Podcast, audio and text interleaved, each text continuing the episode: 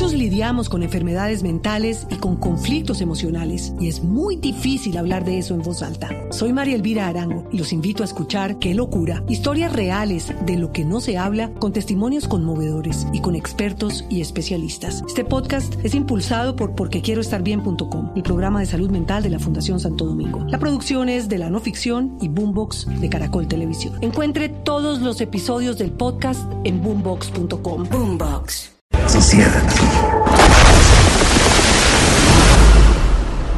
Aquí. Y hasta ahora estamos con Joaquín Cosío, quien hace de Ernesto Fonseca en la serie Narcos. Pero Gonzalo, pónganos usted, pónganos usted en contexto.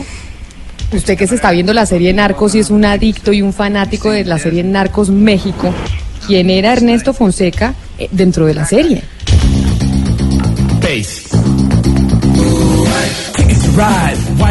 Mire, fíjese bien, es interesantísimo este personaje porque además es el que eh, va de la mano con Miguel Ángel Félix Gallardo, que es uno de los eh, capos, o fue uno de los capos más importantes eh, de la droga en México, que a su vez es personificado por Diego Luna. Pero además Joaquín Cosío, que lo vamos a saludar, también ha trabajado, digamos, en otras películas. Joaquín, bienvenido a Mañanas Blue, qué placer tenerlo con nosotros.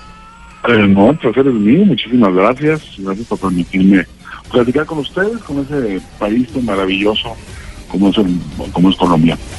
Pero Gonzalo, para que le digamos a la gente con quién estamos hablando, porque no todos se han visto la serie, Joaquín ha participado en diferentes películas, pero además tiene una voz muy conocida. Sí, Camila, él fue la voz de Ted, él fue la voz de la víbora Jake en Rango, ha sido nominado en cuatro ocasiones y ganador también del premio Ariel. Estamos hablando con una máxima representación del cine, de, de los poemas o de los poemarios, del arte de México. Ahorita lo vamos a poner a hacer voces, pero la primera pregunta cuando, cuando yo supe que íbamos a hablar con usted de la serie Narcos México, siendo usted mexicano, aquí nosotros en Colombia. Muchas series se han hecho sobre Pablo Escobar, nosotros también hemos estado presentes en Narcos con nuestros carteles de la droga y en Colombia hay una reacción enorme a ese tipo de series porque sentimos que nos siguen estigmatizando a nivel mundial solo con ese tema. ¿En México les pasa igual? ¿En México les pasa exactamente lo mismo con Narcos México o no sienten eso mismo que sentimos nosotros aquí? Pues de alguna manera hay, hay, una cierta polémica sobre el tratamiento de los temas del narcotráfico. Mucha, hay ciertos sectores que opinan que no el narcotráfico no, no debería merecer espacios en, en, los medios. Sin embargo, no, yo no soy de esa opinión. Yo creo que hablar de la, del narco de la, narco, de la narcocultura es hablar de la realidad que vivimos, de la misma manera que Narcos 1 y 2 y 3 que ocurrieron en Colombia son espléndidos trabajos televisivos. Y nosotros ahora en Narcos México pues teníamos o tenemos la, la, tarea de estar a la altura de, de, lo, del, del excelente trabajo de todos los actores y de toda la producción de Narcos Colombia.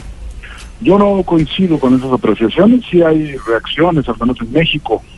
Eh, sin embargo, pues son de alguna manera inevitables, ¿no? Es una realidad que no podemos dejar de lado, me parece.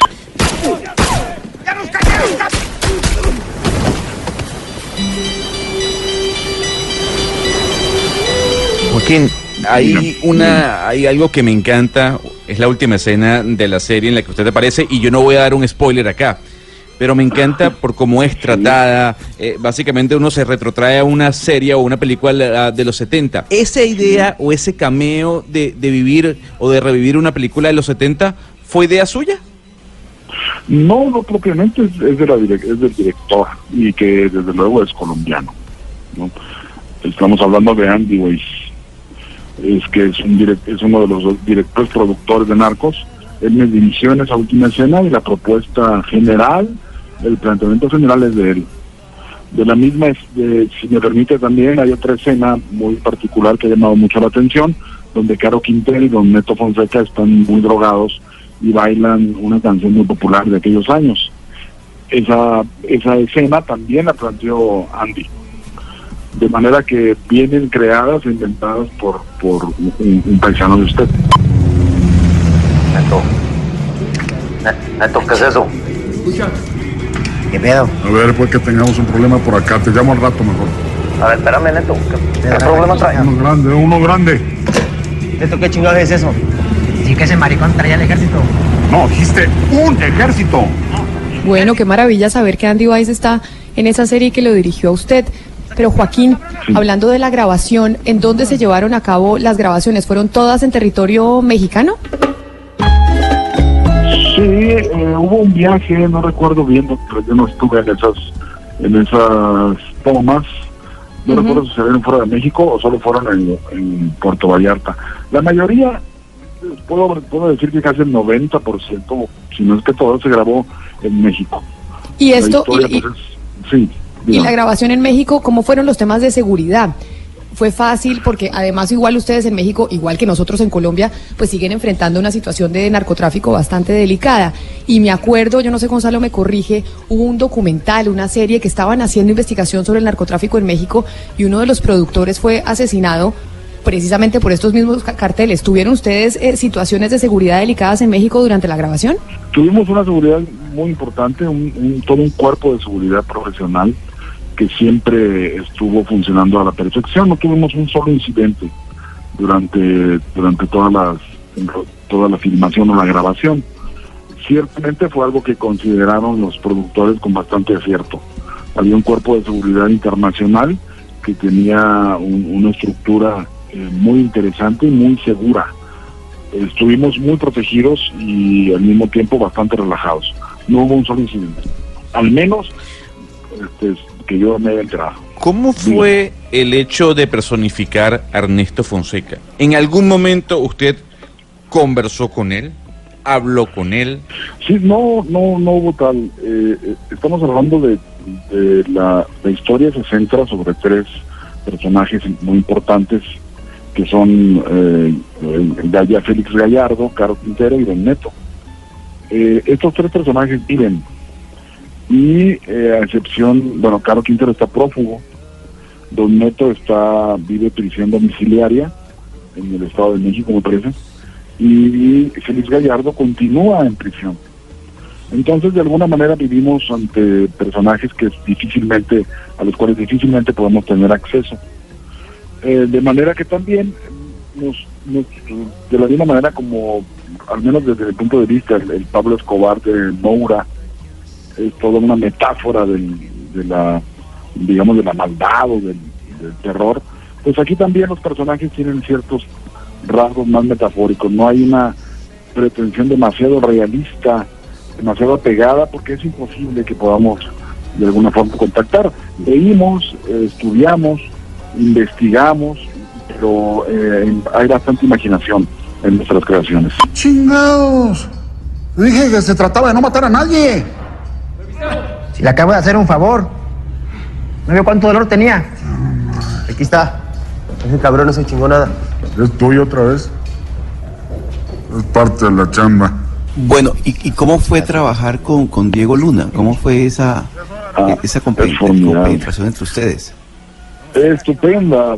Yo eh, me trabajé con Diego anteriormente en, en una película eh, y somos amigos de hace tiempo. Pero en el set, en, un- en una serie tan larga, donde trabajamos tan, de manera tan frecuente, eh, fue una experiencia muy satisfactoria. Pues yo creo que ese charming que tiene, ese brillo en particular, pues eh, lo comparte y lo, lo vivimos día con día. Es un actor muy simpático, muy, muy buen compañero desde luego muy, ta- muy talentoso. Entonces esta este trío de Caro Quintero, que lo hace Tenor Huerta también magistralmente, Diego y yo, la pasamos increíble, ¿no? Disfrutamos mucho el proceso, eh, compartimos información y disfrutamos nuestro trabajo eh, muy, de manera bastante intensa. Fue algo muy disfrutable haber estado en, en- en Narcos. Joaquín, yo esto que le voy a preguntar, se lo voy a preguntar con mucho respeto. Pero cuando uno mira su foto, cuando uno ve su papel en la serie Narcos, uno dice, es que de verdad así es como yo me imagino a los mafiosos. Así me imagino a los narcotraficantes. No, se lo digo de verdad. Entonces, dije, siempre me pregunto cuando hacen los castings en las series, ¿tuvo algo que ver su físico? Es decir, su físico fue muy importante a la hora de los productores, yo no sé si se lo han dicho, de escogerlo usted para hacer este papel específicamente, porque usted en el papel se ve como yo me imagino un narcotraficante en la vida real. Bueno, hay, hay dos historias interesantes que le cuento muy rápido. Uno, no hice casting, yo recibí la invitación de manera directa de los productores, eh, lo cual me, me congratula mucho porque mi físico tiene poco que ver con el físico del verdadero Don Neto. Don Neto es una persona muy espigada, o era una persona muy espigada, al menos en, los, en la época de los ochentas, en la época en la- de la que trata la historia, muy delgado, mm, muy afilado, incluso el pelo un poco más claro. De manera que en, este- en esta ocasión el físico no fue determinante para, para que me propusieran este personaje.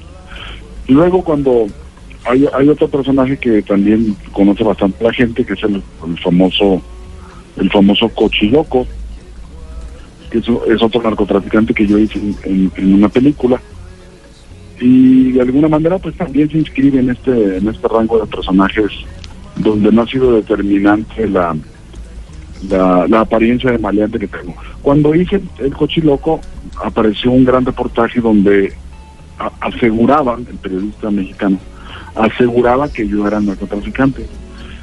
Escribía en su crónica que a él no lo iban a engañar y que el, actor, el supuesto actor que hacía a este personaje de la película El Infierno era un narcotraficante real. Eso pues me, me satisface de alguna forma porque quiere decir que mi trabajo pues funciona. Y por otro lado pues con esta cara de pocos amigos, ¿qué puedo hacer? no, no, no tengo pero como, pero eso, y eso le, eso le ha traído problemas, esa cara de pocos amigos. Usted dice tengo cara de maleante, pero lo que pasa es que en la serie, Gonzalo, yo da miedo. Y uno dice, así me imagino yo los narcotraficantes y vea que yo no soy la única. Hubo otro periodista que dijo, este no es ningún actor, este es un mafioso de verdad. Sí, bueno, no, me, al revés, todo lo contrario, me ha ayudado bastante en, mi carrera. Por fortuna los personajes, como incluso ahora el mismo que he interpretado, no son este tipo de villanos eh, un- unidimensionales, ¿no? Siempre tienen conflicto en una parte ambivalente. Si usted ve mucho, pues Neto está con mucho. Y tiene que ver pues con, con que es un personaje que se mueve en las dos partes, ¿no? Por un lado es un personaje rudo, que es un jefe de la mafia, un jefe de la droga, pero al mismo tiempo es un padre de familia, que su, su familia, por sus hijos y que tiene un final de alguna manera terrible. Entonces, eh, para mi fortuna me he podido librar del estereotipo del, del narcotraficante simple, del puro villano, del puro hombre rudo, y he, tenido la suerte de interpretar personajes ambiguos que son dramáticamente muy funcionales. Más allá de que he interpretado otros muchos personajes, no, no todos han sido narcos.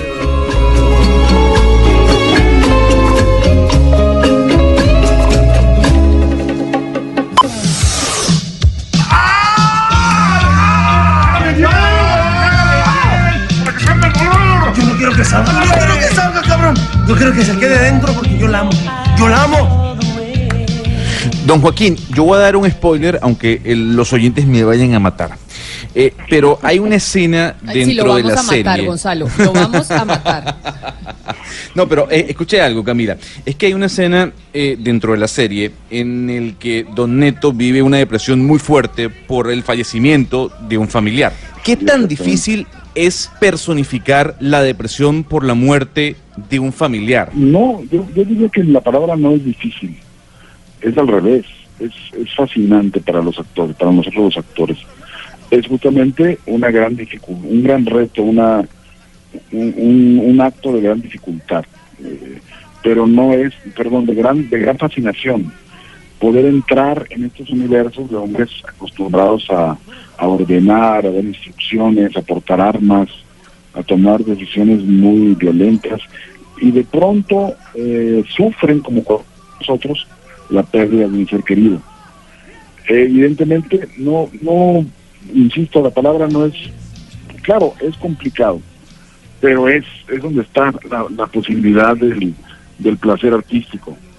Es llegar a construir ese instante, llegar a ser verdadero ese momento difícil donde se combina el, el sanguinario, el hombre sanguinario, el hombre cruel, con el hombre cotidiano, con el hombre humano, con el ser humano, ¿no? Que sufre y padece. Entonces, eh, digamos que encontrar los matices para ubicarlo en esa parte precisa de hombre rudo sufriendo, es donde está la, la- la- el gran atractivo de estos personajes, como el, como el Don Neto, ¿no? Como Don Neto. Que me parece es, es- lo que me permitió, Joaquín, me siguiendo- permitió disfrutar, me permitió disfrutarlo. Acaba de tener un accidente, señor, pero todo bien. Quita tus putas manos de encima. A ver, calmado, ¿sí? Está hablando con un policía estatal. Parto tu madre. Siguiendo con esa línea, usted es poeta, Sí. usted es poeta, usted tiene una sensibilidad extraordinaria. ¿Cómo el reto profesional de, de interpretar a un mafioso, a un criminal, que uno, que es todo lo contrario de una persona que tiene esa sensibilidad, qué tanto lo marcó ese personaje? Sí, no, no, fíjese que tengo bastante suerte. Yo empecé la actividad literaria a la par que, que mi, mi trabajo como actor. Esto, estoy hablando de cuando yo tenía 18 años. Entonces son dos actividades que de alguna manera he seguido de manera paralela. Y se puede pensar que el trabajo poético pues hablaría de una sensibilidad, de cierta sensibilidad, eh, de cierta, no sé cómo llamarle, delicadeza. Y que de pronto interpretar a un hombre violento, pues se, contrapone, pero no. Ambos son trabajos creativos y que vienen de estimular la imaginación, el juego, la fantasía. Entonces hay un momento donde la poesía, o mejor dicho, como que es una especie de aspiración. Eh, aspiraríamos a, que todo trabajo de, actuación o de interpretación pudiera ser poético. Es decir, que yo como un hombre que escribe y que actúa buscaría que siempre se tocaran en algún momento. Entonces, actuar es lo mismo, eh, no es necesariamente valioso o, o más importante o más complicado interpretar a un narcotraficante que a un sacerdote. Tendrían la misma complejidad. A nosotros en Colombia nos encanta a los cantantes ponerlos a cantar.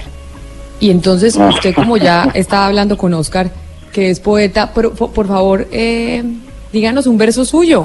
Mire, pero mire que no traje mi libro, de haber sabido mi libro me lo, me lo hubiera traído, pero no lo traigo, pero no, no lo traigo este No puede ser. y no me sé poemas, a ver, déjenme recordar, no me acuerdo, Dios mío, qué pena. Créeme no ¿Cómo me se llama su libro? Y su- Mi libro se llama Bala por mí, el cordero que me olvida, es el tercer libro que publico. Es un nombre raro, Bala por mí, el cordero que me olvida. Y eso en realidad es un ¿Y las, ¿Y las ventas qué tal? Ah, es la tercera edición. Es decir, sea, aun- aunque no es la Bueno, eso quiere decir que las ventas bien. Sí, pero ya sabe, pues es poesía, no se vende precisamente cara ni nada por el estilo, pero se ha consumido el libro. Lo, lo han comprado y van tres. Mi tercera edición la acabo de presentar hace una semana en Guadalajara. Don Joaquín nos decía que el libro fue dedicado a quién. El libro es, un, es una evocación a, a una ciudad que básicamente que es donde la que yo tuve que dejar eh, cuando me vine a la Ciudad de México y que Ciudad Juárez, una ciudad también conocida por ser muy violenta. Ciudad Juárez en la frontera con Estados Unidos, Ciudad Juárez, Chihuahua. Y el libro habla, pues toca todo, toda una época de mi vida muy importante donde va, va desde como desde mi adolescencia, mi etapa más adulta y que tiene que ver con, con mi, vida en esa ciudad. Entonces hay pasajes sobre mi vida con mi familia y mis, obviamente los mis amores, los amores, las mujeres que aparecieron y que fueron importantes, la violencia también. Una ciudad que Ciudad Juárez fue famosa también en algún momento por los feminicidios, por la violencia terrible, etcétera. Pero es un libro dedicado a ello, ¿no? A la nostalgia por una ciudad. Amor, ya dile a Ted que se largue para seguir nuestras vidas. No soy tan cruel para correrlo así. Oh, Lori, llegaste temprano. ¿Quiénes son estas tipas? Pero qué maleducado soy. Lori, ella es Angelique. Heavenly, Sherry y Sauvignon Blanc. Podría jurárselo, su nombre es Sauvignon Blanc. Saca tu credencial. Próximamente. Como ya le dijimos que nos hiciera poesía, pero no se le olvidó el libro, entonces sí, háganos la voz de Ted. Porque aquí nosotros siempre queremos poner a hacer la gente lo que ha hecho en su carrera. Y Ted es de esas películas que pareciera que, so- que es para niños y resulta que es la película más para adultos posible, en donde Claro, uno se muere de la risa. Y una es Sí, con sí, el por osito. Sí, pero también el osito todavía era muy mal hablado, son decir puras cosas terribles. Pero mire, a ver, déjeme... El osito era muy mal hablado, pero, pero ¿puede usted ser mal hablado aquí? Oye, tú eres una casera bastante buena. Estás muy buena, mamacita, ¿no quieres casarte conmigo? Óyeme, soy un osito. Tócame lo mismo. Tócame, ay, no, tócame más abajo. Tócame más abajo, princesa.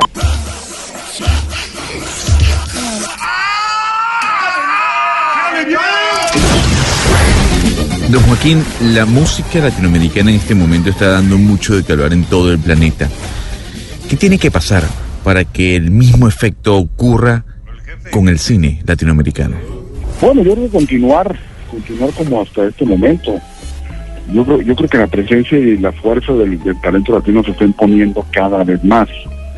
Y en todos los rubros, ¿no?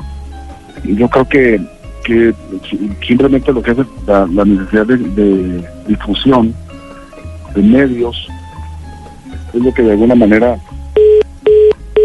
Ay, perdimos la comunicación. Bueno, pero igual es un gran personaje, Gonzalo. Perdimos la comunicación con Joaquín Cosío y además, pues decirle a los oyentes que tienen que verse la serie. Usted que es un fanático, yo empecé con el primer capítulo. No sé usted, Oscar, si ya haya empezado a vérsela. No, pero ya, yo con lo que hemos escuchado, ya conectado para verla. No, es fantástica Camila, Oscar, de verdad. Tienen que verla, es el retrato de lo que ocurrió y el crecimiento del narcotraficante eh, más poderoso, tal vez antes del Chapo Guzmán, eh, que hubo en México. De verdad, se las recomiendo, además se digiere muy rápido, muy fácil. Era Joaquín Cosío, quien hace de Ernesto Fonseca en la serie Narcos México. Me quedó la pregunta de López Obrador, sin duda alguna, el nuevo presidente de ese país que pues Joaquín como actor y como poeta y como persona sensible también a la política seguramente tenía una opinión importante al respecto.